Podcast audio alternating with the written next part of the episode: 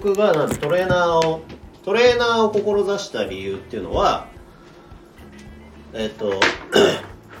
まあ大学卒業しますってなった時にさやる何やろうかなってなるわけじゃん。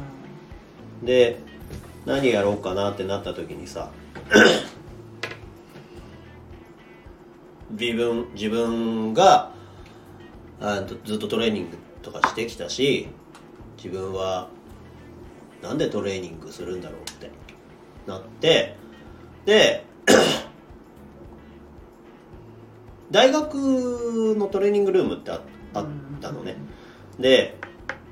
別にさ部活とかでやってないから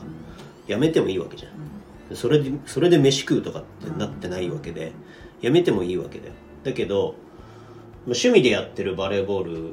をより楽しくするには筋トレした方がいいなっていうのは分かってたんだよね。で先輩とかも筋トレしてたりとかしてで僕しかも体育学部じゃなくて、その体育運動に関することに対しての勉強とか特にしてないわけですよ、だけどまあそういう人たちが持ってくる情報とかで、まあ、筋トレしたらこうなるよみたいなのは知ってるじゃん、えーとまあ、良くなるっていうのは分かってるじゃない。で大学卒業ってなった時に 自分の行く道を決めましょうってなるじゃない？で普通の企業とかに就職するの嫌でえっ、ー、とあどうしようかなって思ったらあトレーナーっていう道があるっていうのを当時知ったわけ。今から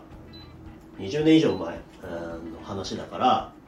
その時にトレーナーっていう仕事があるってことすら分かってないわけ。今みたいに筋トレがブームでもないしパーソナルトレーナーっていう仕事が確立されてたわけでもないから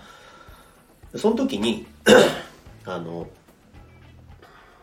うんそういう道があるんだってそこで初めて知ったんだよね、そしたら あじゃあ俺が教えてあげたいと思った、うん、それと大きだようん。で自分が大学卒業した年に、えーと、スポーツクラブでアルバイト始めてで自分の体で実験みたいないろいろ筋トレしたりとかしてで、えー、バレーボールなんで、まあ、ジャンプ力上げたいよねと。でジャンプ力上げるトレーニングをしたりとかしてでトレーナーの学校で習ったこととかを実践してトレーニングし始めたらジャンプ力が上がったわけよ。そしたら1メートルぐらい飛べるようになったわけじゃあなるじゃんって。俺がなったんだから誰でもなるじゃんって思うわけだって170ないんだから。それがバスケットのリングまで手が届くようになったんだよね。その時にさあじゃあでで、えっと、その専門学校に入った時に自己紹介したのがえっとその高校時代とかにね指導者によって潰される才能のあるやつを見てられないと、でそれは高校生の時に会場でいろんなマッサージとかされたりしてるその才能のあるやつ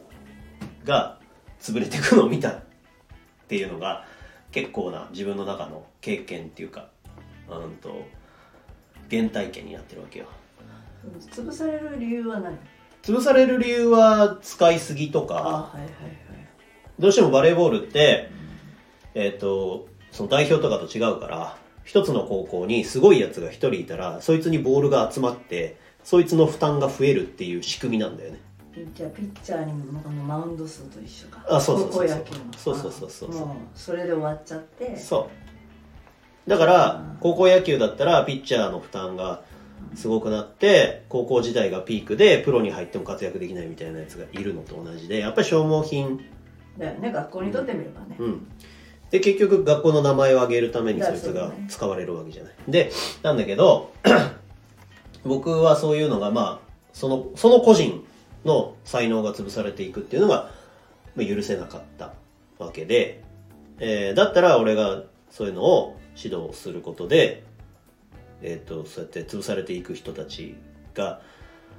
いなくなったらいいなって思ったわけ。それね、